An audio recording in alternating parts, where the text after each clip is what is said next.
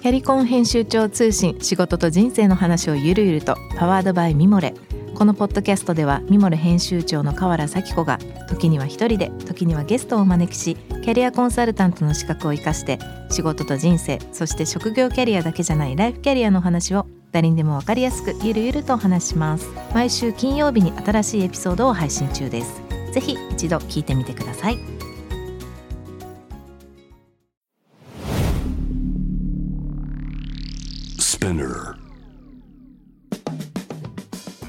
ナビゲーター中道大輔です。Vision to the Future with Forbes Japan このポッドキャストは物事人の魅力を引き出すことで日本のカルチャーの価値を再定義し世界と共有するコミュニティプログラムです。Forbes Japan Web とは記事として連動し音声ではスピナーを通じて主要リスニングサービスでお聞きいただけます。 Forbes Japan Web は概要欄から、えー、ぜひチェックしてください。番組の Twitter、Instagram のアカウントは PTTF アンダーバーコミュニティです。ぜひぜひそちらの方もフォローお願いいたします。前回に引き続き牧中田さんお迎えしてお届けしていきたいと思います。よろしくお願いします。お願いします。ブランブランディングとかブランドの話とかクリエイティビティっていうことに関して少し牧さんのイメージを聞きたいんですけど、まあ、結構まあアフリカでそういう視点を見てたり、まあオランダなんか僕大好きなんだけど、オランダのクリエイティビティのシーンというか、カルチャーのシーンも好きだし、あの歴史と今がこう、すごいバランスよく混ざってる感じだったりとか。なんか世界でそういう、うん、ブランディングだ、うん、まあクリエイティビティっていうことが、僕の中でクリエイティビティが真ん中にあって、その形を作っていくビジネスっていろいろあると思うんですけど、まあそういうのされてて、自分なりのこう、ブランディングとかブランドの視点とか自分なりのこうこういうことなんだよなって思ってることって何かあったりするんですか？ブランドがとか。イコールこういうものだろうかっていうことですか、うん、とかポリポリシーというのかな、自分なりの考え方というか。は結構難しい質問ですけどまあそのまたアフリカの視点の話に戻ると、うん、本当にクリエイティビティ、まあ特にその以前のクリエイティビティっていうところで言うと、うんうん、結構、やっぱり、まあリソースが限られているからこそ、うん、みんなクリエイティブだなっていう思うことが結構あって、うん、まあリソースが結構限られていることが普通なので、うん、なんかもうその環境において、なんかいかにソリューションを出していくかみたいなことに慣れてる人たちが、例えば、まあ、ナイロビでもそうですし、まあ、ナイジェリア、ラゴスとかでもそういう人たちがいたりとかして、うん、で、そういうのが面白いなと思いましたね。うん、ソリューションって大事ですよね。うん、クリエイティビティにおいて。うん。で、結構やっぱりそういうのにインスパイアされて、で、まあ自分でまあ、全然その話をしなかったんですけど自分でもブランドを作ったことがあってそれはあの、南アフリカ人のデザイナーで、うん、まあ、彼女はテキスタイルデザイナーで、うん、まあ、彼女の書く、まあ、イラストレーションだったりテキスタイルデザインっていうのをプロダクトにするっていうことだったんですけど、うん、まあ、その時に、まあ、そのブランドを作るみたいな経験をしたんですけど、なんかそのブランドを作りたいっていうのはやっぱりすごい自分の中であって、それはアディアス時代に結構感じたそのブランド、まあ、イコールそのアディダスとか、まあ、うん、ナイキとか、その見ただけでなんとなくこう、想起できるイメージとか、まあ、それなりのこう、信頼みたいのがあって、うんうん、なんかそのパワーってやっぱりすごい、本当にアセットだなっていうのを認識して、うん、まあ、実感して、うん、まあ、ただなんかそれ、例えばアディダス時代とか、ななんかそれをもっとなんでこう、社会によりいい方に使えないのかなって思ったりとか、そういうこう、フラストレーションとかもあったりして、うん、なんかそういう中からこう自分でブランドを作って、そのブランドとか、まあいわゆる、まあ、商品とか自分のブランドで、そのアフリカ人のやってた時には、例えば靴下とかネクタイとかそういうプロダクトを作ったんですけど、まあプロダクトはそんなに重要ではなくて、やっぱりそこでそれがメッセージを伝えるミディアム、うんだっていうところが重要で。なのでまあ、何かこう伝えたいことがあったり、うん、解決したいことがあって、で、それを実現するための何かこう、まあ、ミディアムがあって、なんかそれをこうよりよく伝えるための存在がまあブランドうんであり、まあ、そのミディア全体ミディアム全体がまあブランドなのかなっていううんふうにはなんとなく思ってますね。うん。なのでそういった意味で言うと、まあ、今発信みたいな、まあ、か書いたりとか記事を書いたりとか、そういう発信みたいなことも、まあ、ある意味その自分の視点っていうのを私のなりの視点っていうのをまあブランドと捉えると、うん。まあ、それなんかその伝えたい視点っていうのをこう、うん。発信していって、まあ、ある意味ブランドを作っていくみたいうなん。感覚はありますね。うん発信するっていう意味だったら僕もこの番組はそういうイメージすごい近いですね。うんあのなんでこれやってるのかっていうこともそうだしこの番組で話したいこと話を聞きたい人とのこの話の内容とかすごい似てると思うそこは。うん、そうですね。うんやっぱりなんかブランド、まあブランドっていろんなエレメントがもちろんあって、うんまあロゴとか名前とかうんタグラインとかっていう、まあすごい、すごいあの、し小さな、うんえっ、と、ディフィニッションのところのブランドってそういういろんなエレメントがあると思うんですけど、うん。まあそういうのってでもやっぱ重要で、なんかこう、エントリーポイントとしてやっぱり重要じゃないですか。そうん。のロゴとか、なんかこう、色とか、うん。なんかそういうのはやっぱり考えるのは面白いなとう思ってんていて。でかつやっぱりそういうところの重要性っていうのは何回も何回もなんかこう自分の中でにリマインドされるものというか、まあ、例えばなんかファッションとかってすごい、ね、もう服世界中の中で服とかもういらないじゃないですか。あの数だけで言うと、うんうん。もう飽和してるけどなんでこうファッションとかがついに生み出されてやっぱりそういうファッションブランドとかってなんかこう強いなんかこうイモーショナルなインパクトをうん。与える、まあ、あとブランド、まあ、別にファッションだけじゃなくて車とかでもいいんですけど、なんかそこもやっぱりすごい力がやっぱりあるなっていううん。のを、なんかこうまあ無視できない存在うん。だなっていうのをすごいやっぱり感じていて、うん。うん、で個人的にはやっぱりそこは結構惹かれるエレメント。僕なんかはまあよく話をしたりとかするのはブランドってなんか一つの大きな価値にしない価値じゃないといけないと思ってて。でさっきのちらっとその資本主義の、まあ、話とか出てたけど僕僕はその資本主義今結構限界点にあると思うんだよね。で物を売るためにブランドを作るんじゃなくてそれが多分最近の流れで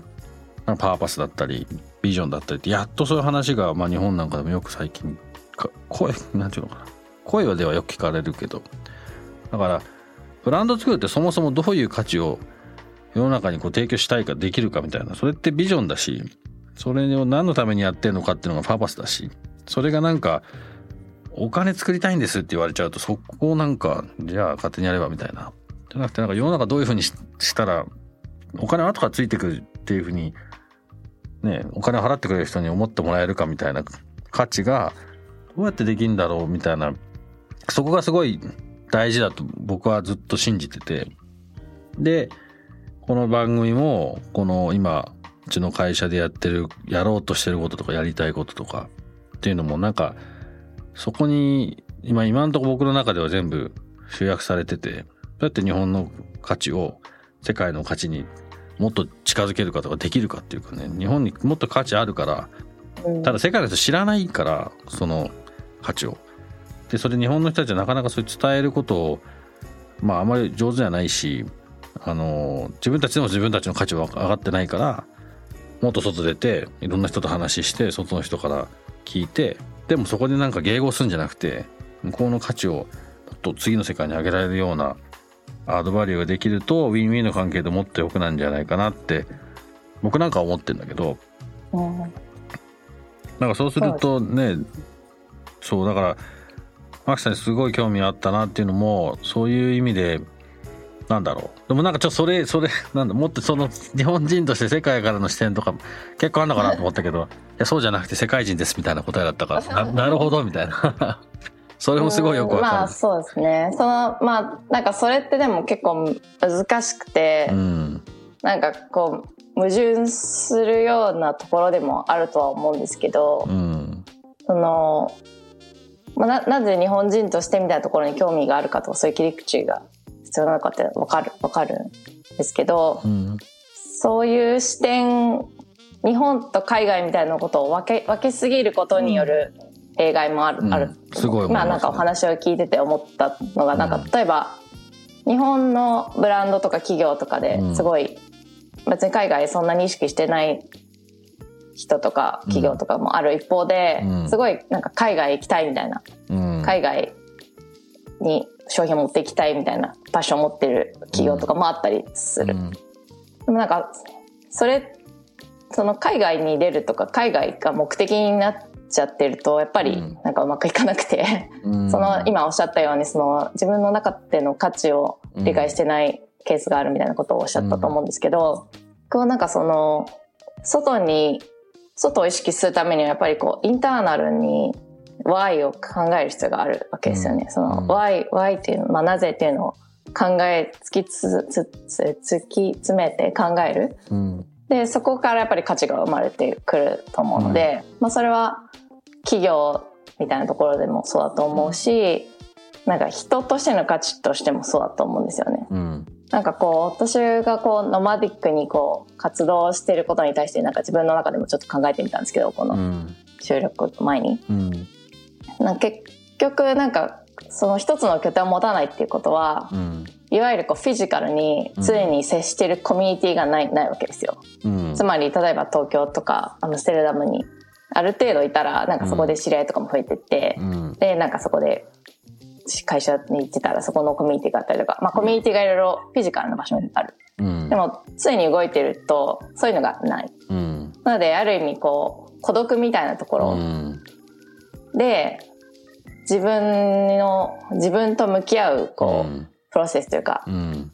そういうこ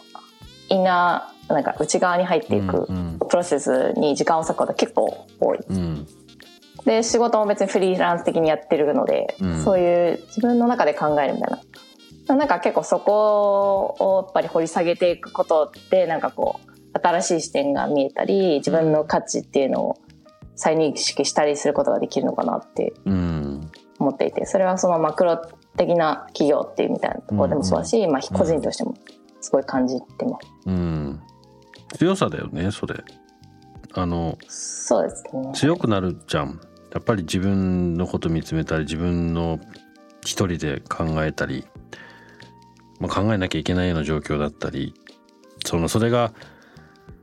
なんだろうな。まあいいかどうかとか好き嫌いは一旦置いといたとして、組織に属してたら、その、そういう、そういうことまずあるし、それも含めたフィジカルの場所に、こう、例えば東京だった東京のコミュニティだね、それもそうかもしれないし、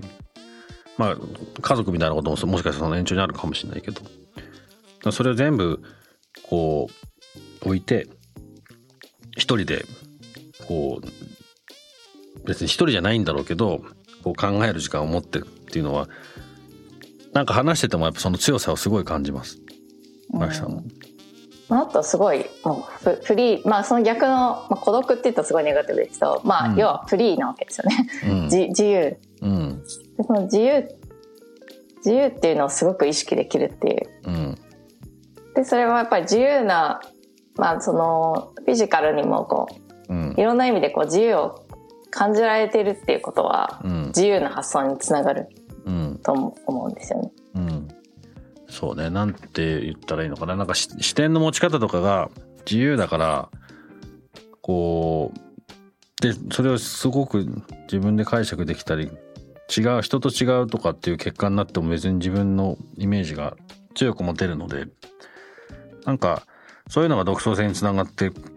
こう、なんだろうな、いろんな視点が自分の中に入ってきてんじゃないかなって思います。多分、さっきもちらっと言ったけど、世界中どこ行ったって別に日本人どこ関係なしに、マキさんみたいな人は多分変わってる人だし、なんか、なんていうの、あんまりこう普通にそこら辺にいるような人じゃないじゃない。あの、日本人だからじゃなくて、そういう生活してたりとか、そういう生き方してる人自体が珍しいと思うんだけど、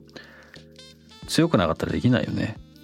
うん、まあ自分でそんな強いとは思ってないんですけど、うん。ただやっぱり knowledge is power というか、うん。考えることができるっていうことはがもう一一番最大の力というか。で、うん。まあもちろんその、難民とかじゃないし、うん。そういうなんかこう、ベーシックな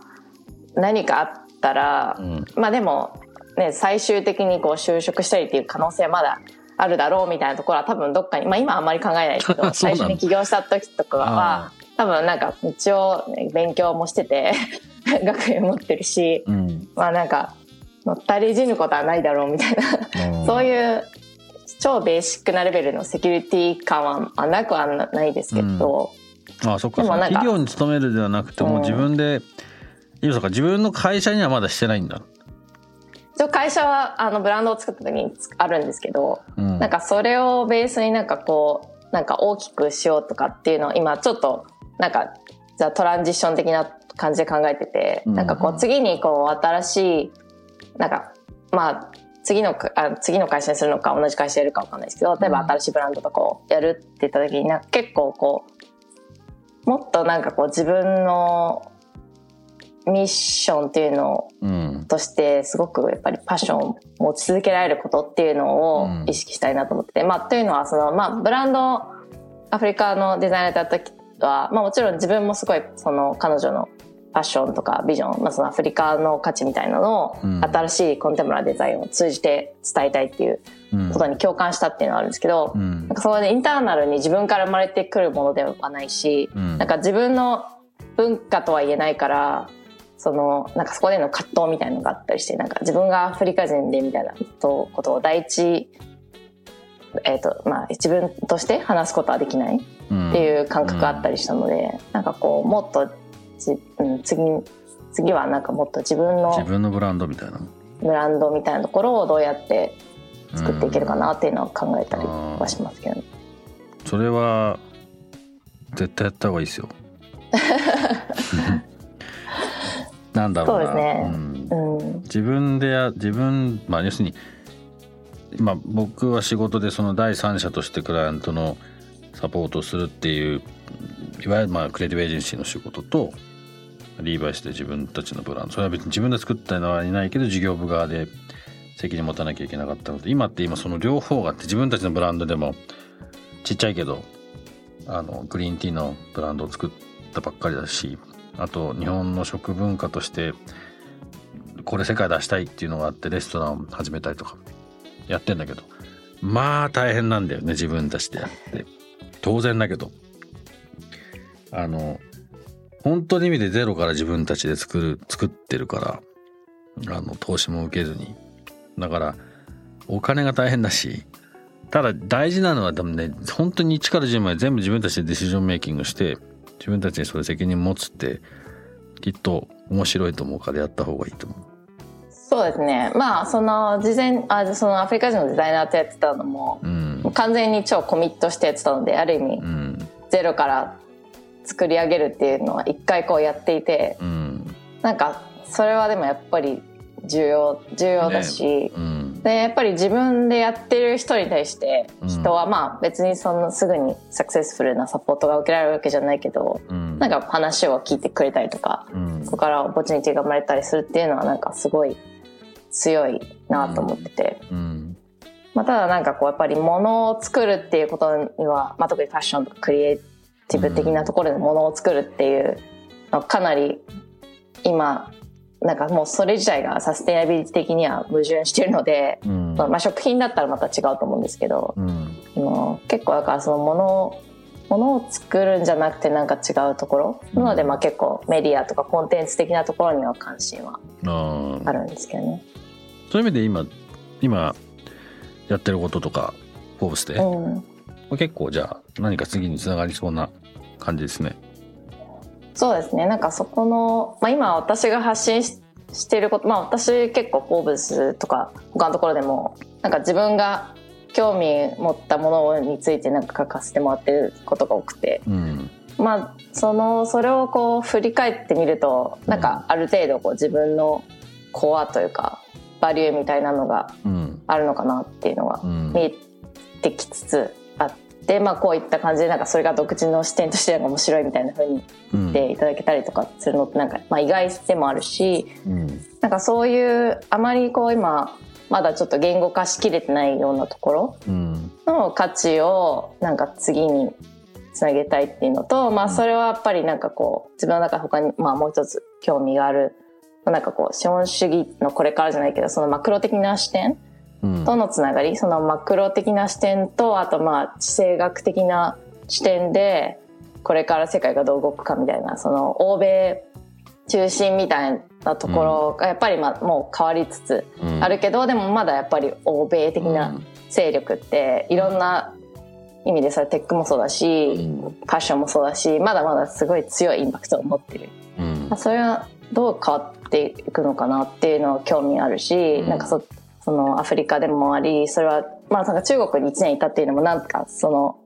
具体的にそれが自分のアセットではないけど視点っていう意味ではすごいなんかこう、中国の勢いをすごい目の当たりにしたので上海の1年で。うん。ね、中国のまあいろんな都市もナイロビとかももうなんか3ヶ月に1回とか例えば行ったとしてもどんどん変わっていくっていうのをうん。目にして、一方でなんかこう同じようにインダストリアルズして経済発展していくっていうモデルはもうダメだっていうことはうん。みんな分かってると思う中どういうオルタナティブがあるんだろうっていうのはうん。すごい関心があって。うん。そのまあオルタナティブを作っていくマクロ的な流れと自分の価値をどうこう交差できるかうん。っていうのが次の課題というかうん。ネクストステップにつなぎいけるためのうん。課題かな。なるほど。いつ東京帰ってくるんですか？えーっとじゃあちょっとだけいたんですよね夏に。ああそうなんだ。今はよ今はなのでちょっと12月、まあ、この後ロンドンちょっと行って、うん。その後欧州でまたケープタウンに戻るんですけど、まあ来来年ですかね。戻るとしたら。じゃあ来月僕もロンドン行くんでタイミングがあればあそこか。東京来た時にぜひもっと、もっとなんかいろいろ聞いてみたいです。私もいろいろ今度は赤見さんの話を伺いたいぐらいで。す はい、えー、ということでマキさんどうもありがとうございました。忙しいところ。ありがとうございます。また東京かロンドンか世界のどこかで。Spinner. 中道大輔がお送りしてきました。Vision to the Future with Forbes Japan いかがでしたでしょうか？マキさんとね2週にわたっていろいろとお話をさせてもらいましたけれどもあって思って話したいなっていうのが正直感想です。ちょ、まあ、今日はねモントリオールから、えー、Zoom で参加していただいたんですけれども多分いろんないろんな経験してきてていろんな多分視点を持ってるのでいろいろこう五感で感じながら話をしてみたいなと思ってました。あの多分見落としてるポイントいっぱいありそうだなと思ったしちょっと時間ももっとあったらなと思いましたし。やっぱあんだけいろんなこと見てる人はね面白いですね。さらに興味が湧きました。あとねもともとやっぱちょっと本当に本気でアフリカは興味があるんです。で行ったことないんそれもあってもっといろんな話聞いてみたいしちょっともしかしたらいつかねアフリカ案内してもらえたらなとも思ってますがこれからも注目していきたいと思います。このゲストトークエピソードは毎週月曜日に配信されます。同時に Forbes Japan のウェブサイトでも連動したコンテンツ公開してますのでそちらの方も同時に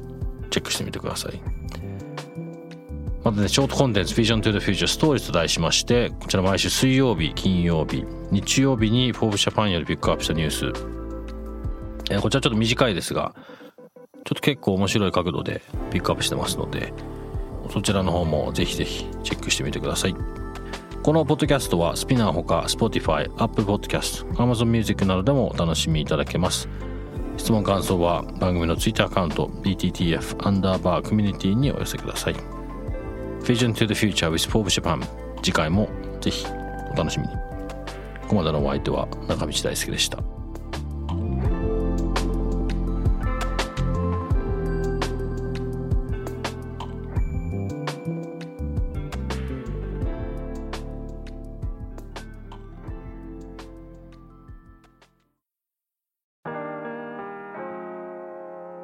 家の神崎めぐみと編集者の大森洋子でお届けする雑談ポッドキャスト「ウォンと私のお名前なんての?」